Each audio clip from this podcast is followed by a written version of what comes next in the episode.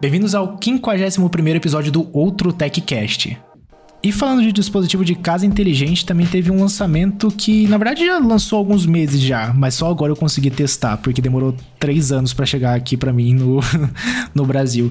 Mas foi o sensor de presença Millimeter Wave da Sonoff, cara. Acho que é o primeiro sensor de presença deles. É Zigbee, não é Matter nem nada de especial assim, é um sensor Zigbee mas que durante meus testes até que funcionou mais ou menos. É, é aquele que parece um, um holofotezinho, uma lâmpada para frente, assim? É, exatamente. Ele, é, ele tem um estilão de sensor de movimento mesmo, sabe? Uhum. É, como eu comentei, o review completo tá no canal, tem vários testes que eu fiz lá. E ele tem sim seus problemas de interferência, mas eu achei ele muito bom para usar em cômodos menores, tipo em closet, banheiro, porque ele é muito barato. Acho que ele é 17 dólares. Então, comparado com o FP2, que é caro pra caramba, né? E. Agora, agora nós vamos falar é, vamos falar dos pontos é, negativos e os positivos eu falarei durante o review. Exatamente. A gente fala de hardware, de software, dos pontos negativos. Ah, e os pontos positivos durante o vídeo. Decorando seu, seu script do canal. É, então. Muito bom, cara. Muito bom. Mas, mas é um sensorzinho legal. É, eu percebi que ele, ele tem sim problema de interferência, então eu lembro que eu testei durante um bom tempo, deixei ele aqui no estúdio. E aí, se o meu PC tivesse ligado, ele detectava a presença. Eu nem tava no quarto nem nada, ele tava detectando. Uhum. Então ele tem esses problemas, assim. Tem lá os modos que você pode alterar, né?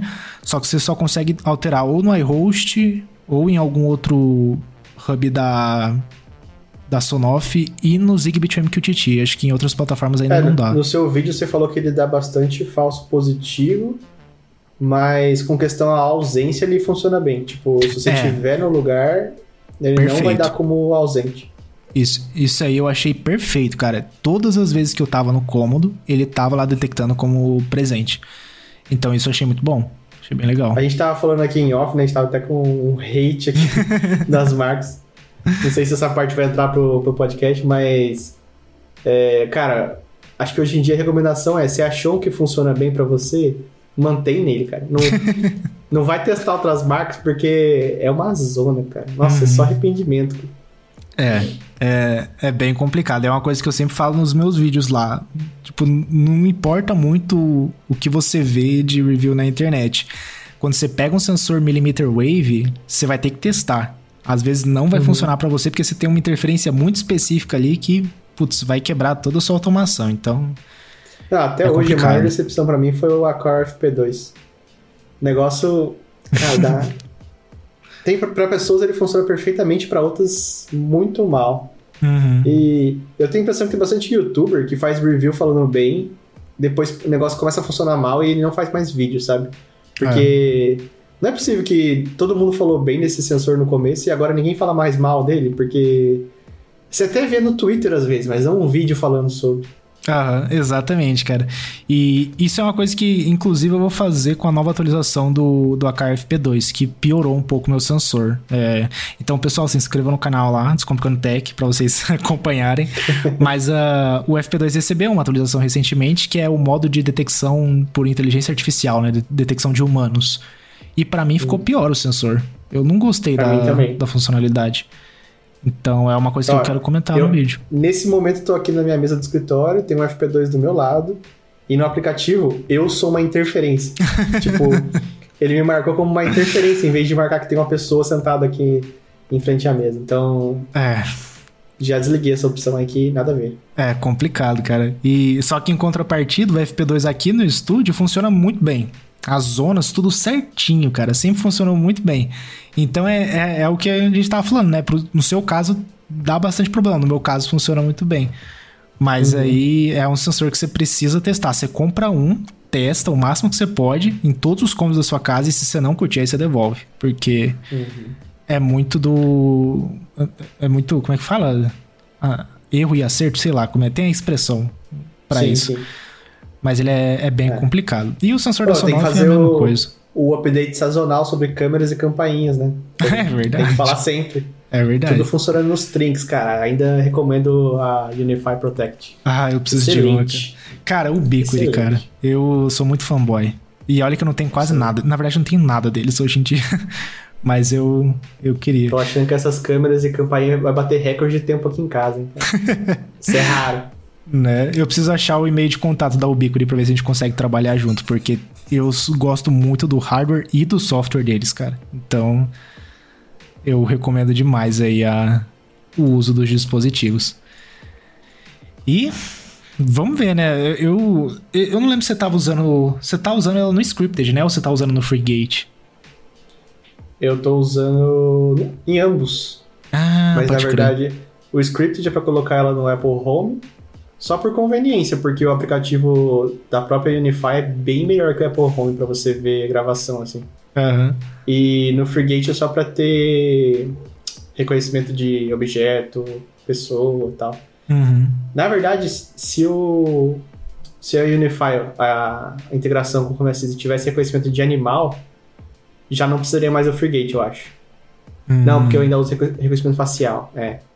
É, então ainda preciso do, do FreeGate. Mas. É muito bom, cara.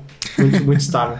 Da hora. Eu, eu tava. Eu quero pegar uma no futuro e eu acho que eu só vou usar ela no HomeKit pra aparecer a notificação na Apple TV quando toca a campainha. Porque isso eu uso bastante.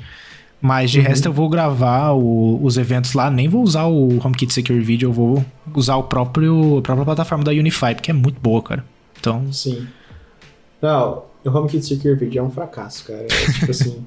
É conveniente por estar dentro do Apple Home lá e por você usar a assinatura do iCloud que você já tem, uhum. mas de resto é um fracasso. Eu É. coloquei uma a Cara G2H pros meus pais lá, né? Cara, foi só colocar na casa que uma vez por dia, uma vez a cada dois dias aparece lá é nenhum hub respondendo, hub respondendo. Sabe que Entendi. tipo só porque posta câmera. Câmera é um bagulho que eles não fizeram direito, cara. Não fizeram direito. É, exatamente, cara. Ah, sei lá, tem muita coisa zoada que eles poderiam ter, ter melhorado no Secure Video. A, a própria interface é horrível. Então, Mas por outro lado, foi a única empresa que fez, né? Porque Google É. Home não tem vídeo até hoje. Alexa, muito menos. Alexa é patético o aplicativo dela. né? é. Se bem que teve um update, melhorou. Melhorou. No aplicativo da Alexa, É. eu nunca vejo diferença naquele aplicativo, cara. E olha que eu uso direto. Não, melhorou bastante. Agora tá mais. Se bem que quando eu dei logout na minha conta, entrei na conta da minha avó, a interface tava diferente. Então talvez seja até AB, Ah, Pode crer. Pode... É, deve ser por isso que eu não vejo diferença nenhuma. né? Aliás, minha avó adora a Alexa dela. Tipo, nossa, usa pra caramba. Da hora, cara. É um assistente divertido. É bem É, divertido. é, acho que em português é a melhorzinha, né? Uhum, é a melhor. O Uhum. Melhor que o Google, o próprio Google Assistant. Então, né? Eu tô pra montar aqui com.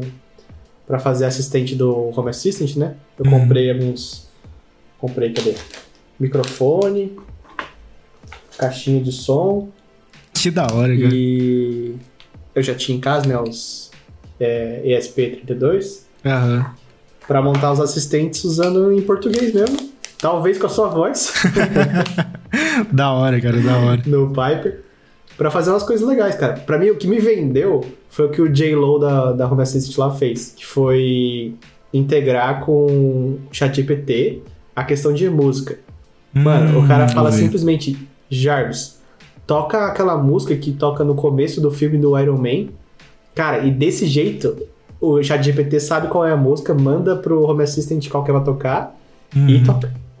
Melhor coisa, né, cara? Não, Nunca mais hora, você vai ficar tipo assim, a Siri vai falar. Aí você pede, sei lá, toca pop, a Siri, ah, tocando punk rock. Genial, cara. Eu, eu, eu tô curtindo bastante essa, essa parte de assistente deles. Eu ainda não configurei nenhum aqui em casa, mas eu tô muito interessado em até mesmo montar uma. Eu não sei se você já viu, mas tem uma telinha pro Raspberry Pi que tem uma qualidade muito boa. Eu acho que é OLED até e ela é redonda. Eu tava pensando em montar uma Ah, interface só pra isso, pra parte de assistente Uhum. de voz. Não do, do SP. é, eles fizeram uma do ESP Home, né? Que tem a, a carinha lá do Home Assistant. Eu não curti muito porque. Lento. É, é, é feiona, mas é, mas é out of the box, né? Tipo, É. né, eles nem, é nem eles fizeram, né? É uma empresa que já fazia esse hardware Ah, e tá. agora ela já manda com a imagem pronta lá do, do Assist. Entendi. Mas E- é. O equipamento em si é, é meio feinho, né? Mas é pra quem não querer ter trabalho, só comprar e usar. É, então. E aí eu queria montar um meu. E aí eu, se eu fosse usar um Raspberry Pi, eu já ia ter bastante poder de processamento. Então dá para colocar umas animações Sim. bem interessantes. Então, vai ficar aí é. para um vídeo nos próximos anos. Meu plano é aprender como usar o ESP Home. Tem, tipo assim, cara, eletrônica eu não sei nada. Nada. eletrônica elétrica, nada. Uhum. Daí, depois de aprender, é, fazer o assistente ligar as paradas lá, aprender a soldar, que eu não sei nem soldar, uma vergonha. é, e depois imprimir um case bonitinho, colocar as coisas legais. Ah, eu acho que eu vou tentar fazer um próprio HomePod, cara, e imprimir aquela. aquela negócio que é um tecido, né? Aquele entrelaçado lá, só que de plástico mesmo, né? Desenhando. E fazer um, um similar. só vai faltar a tela, porque eu não faço ideia como que integra a tela. Né?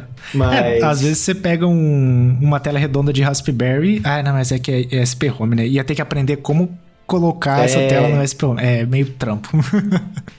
Enfim, vamos aos poucos. Né? Mas é, é, um projetinho da hora, cara. Eu queria fazer. Sim. Porque se, se eu conseguisse fazer numa escala pequena, nada me impede de pegar um monitor touch de 15 polegadas, tacar na parede, ter um Raspberry atrás e pronto, cara. Faz uma interface muito louca. Mas exato, exato, cara. Isso é pro futuro eu, e muito dinheiro Eu sempre quis fazer fora. o projeto do espelho Smart, já viu? Sim, já vi. O pessoal pega uma TV, faz o frame lá, coloca uma película de espelho. Aham, uhum. esse, esse é da hora também, cara. Mas esse dá é muito trabalho. Eu não tenho foco necessário para terminar isso. Né? Tem que ter foco, tempo e dinheiro. Aí tá os três faltando, aí é difícil, né? Exato. É difícil. Pior que eu tenho, eu tenho um monitor 24 polegadas da Dell, dando bobeira aqui, eu troquei de trampo, sobrou. Uhum. O frame, acho que não seria caro. Deve ser umas quatro madeirinhas, você faz um frame lá, né? É. Agora, tempo e foco, nossa, tá, tá tenso. É difícil, cara. É difícil. Mas são projetos bem interessantes. Esse é algo que eu, eu gostaria de fazer. Principalmente um com animação bem legal, assim, sabe? Bem futurista, hum. sei lá porque faz falta. Sim. E mal as pessoas tiveram dinheiro para comprar carro elétrico, já veio a baixa de. Vai voltar o imposto para importação de carro elétrico no Brasil, né? Eu acho que é, tinha. Tinham é, deixado isento o imposto para importação e agora voltou normal para as, as montadoras nacionais poderem competir com as internacionais, né?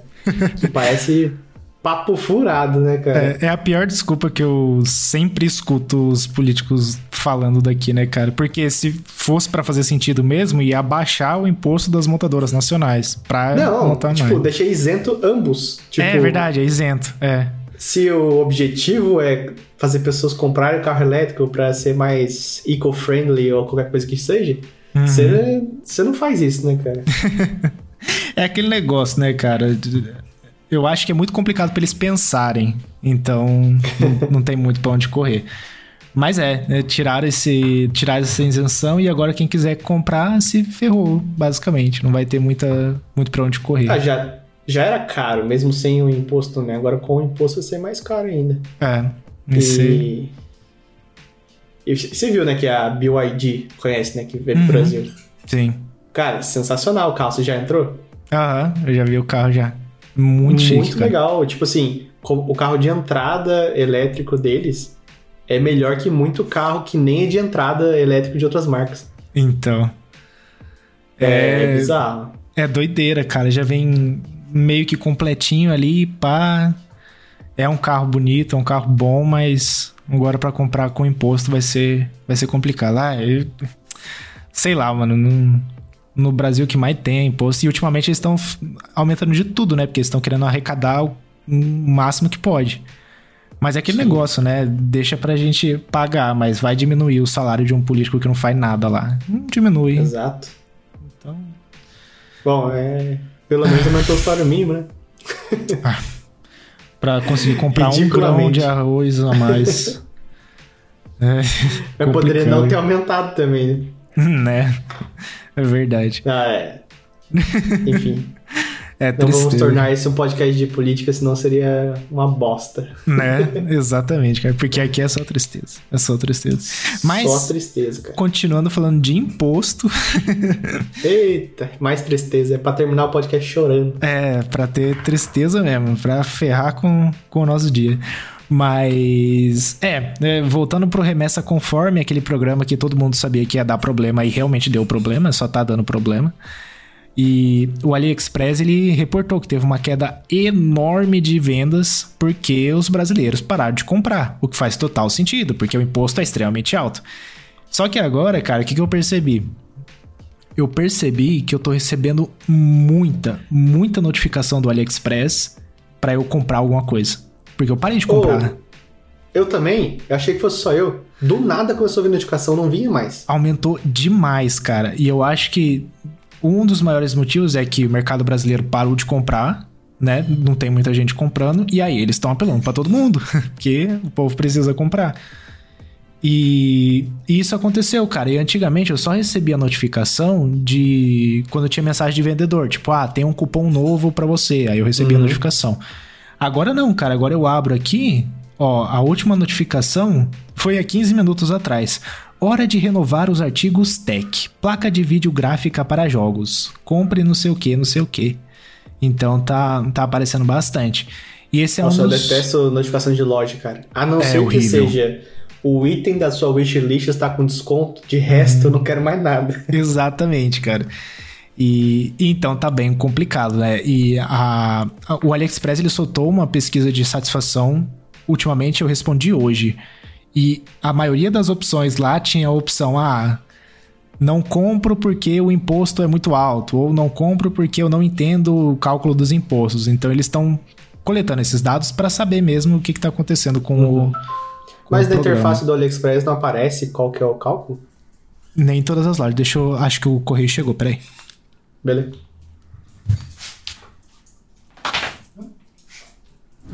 É, no caso do cálculo, cara, ele aparece para as lojas que estão no remessa conforme, porque não é o AliExpress todo. Se eu não me engano, a loja pode ir lá e desmarcar essa opção, sabe? Perdão. Entendi, entendi. Porque E realmente, aí- se eu vou comprar e não aparece pra mim nem a porcentagem que eu vou pagar de imposto, aí já fica. É como se fosse importado dos Estados Unidos, né? Quanto vai ser? É uma Uhum. surpresa. Por isso Exatamente. que quase ninguém compra nos Estados Unidos, a não ser que seja uma coisa muito específica que você quer. Uhum. E. E aí, se eu não me engano, muita gente comprou de loja que não tava no remessa conforme sem saber que não tava.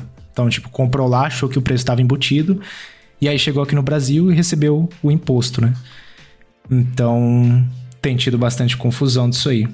Mas é, cara. E o AliExpress ele deu uma, uma boa desesperada mesmo, porque o que tem de notificação aqui tá, tá complicado. Inclusive, eu tenho que desativar, porque não sou obrigado também, né?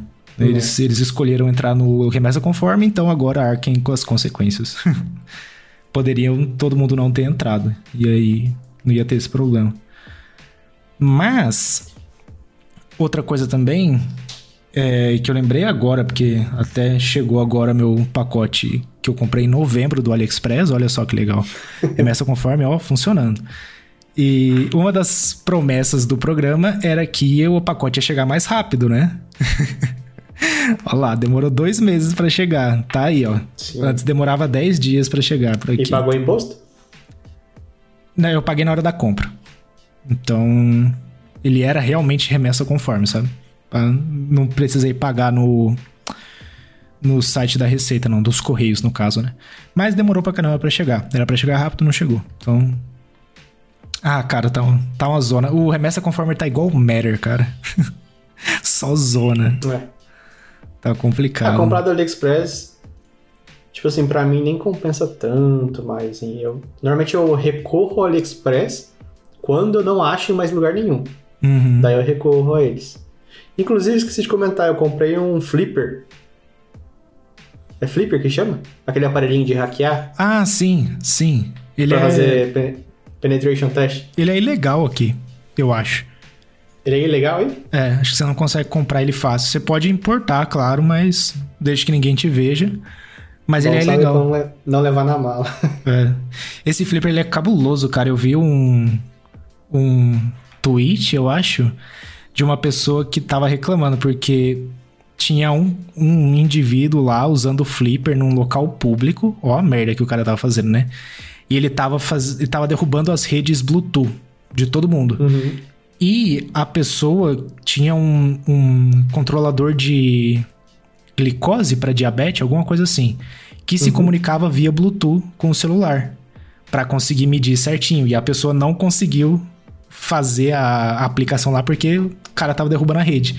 Até que a Uhum. pessoa conseguiu sair do lugar e, e fazer essa aplicação. Então esse negócio é muito perigoso. Então para quem tem o Flipper e estiver escutando o podcast, use com cautela, porque é, tem muita coisa tecnológica hoje em dia que se você inventar de hackear ou não usar direito, pode causar É, muito problema para uma pessoa. Na verdade, o Flipper ele só é a junção de várias, vários programas que já existem num aparelhinho fácil de usar, né? É. Mas ele não é nada revolucionário. Uhum. Tipo, com, o celular Android você consegue fazer quase as mesmas coisas. Ah, então. E outra coisa, por exemplo, esse negócio de flodar a rede Bluetooth da, do lugar, né? Se você for, por exemplo, numa Campus Party da vida, é, isso já acontece naturalmente pela quantidade de dispositivos por perto, né? É. Então, sei lá, se você usa esses sensores de glicose e Bluetooth, você mesmo tem que se policiar para não confiar 100% nele, né?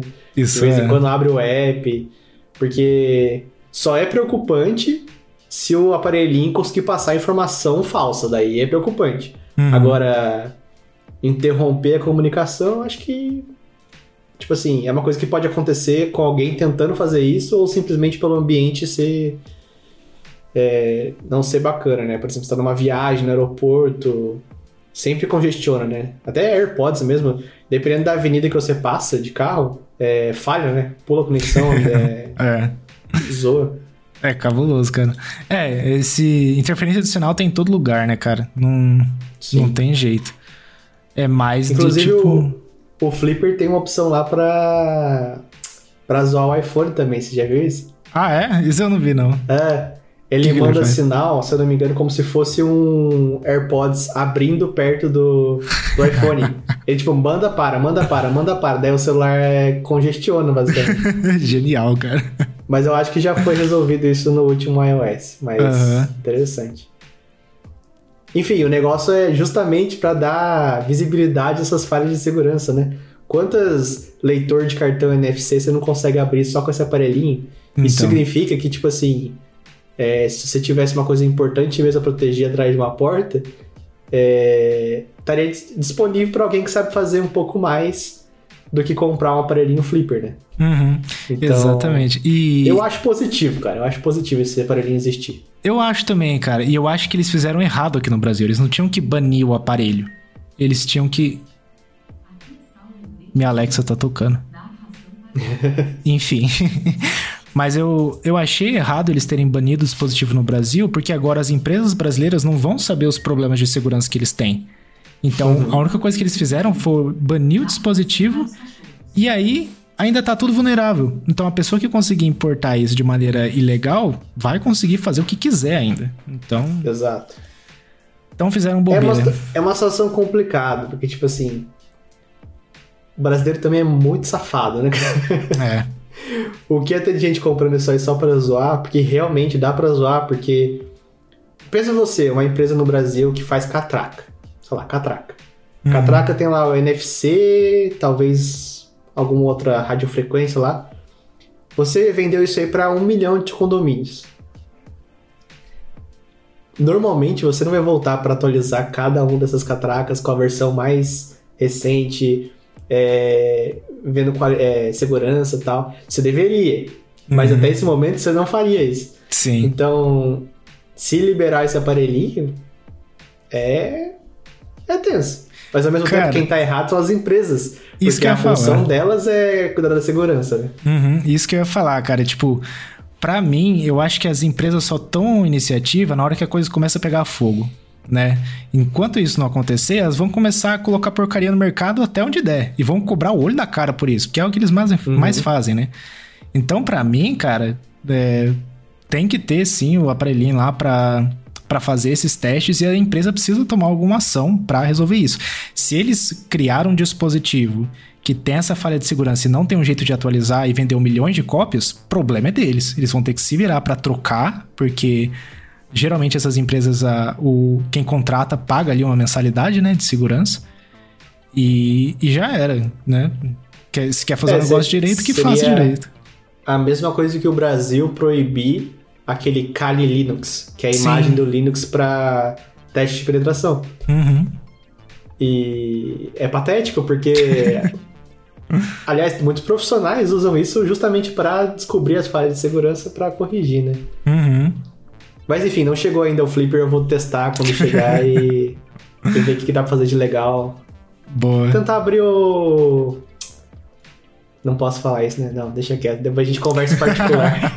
é, vai dar ideia. O pessoal que tá ouvindo aí já era, cara. Ai, ai. Comédia, comédia. Muito bom. E chegamos ao fim de mais um episódio. Foi bom, Fabrício? Foi curto? Foi longo? Foi, foi o tempo necessário que tinha que ser, certo? Tá ótimo, cara. Deu pra gente se atualizar em muita coisa. Deu pra gente xingar bastante muita coisa que tá rolando também, então estamos Certamente. de alma lavada. Exatamente. Siga a gente lá no arroba outro TechCast nas redes sociais, arroba Begoncal2 no meu Twitter. E o meu é arroba Faber Goncalves. Muito bueno.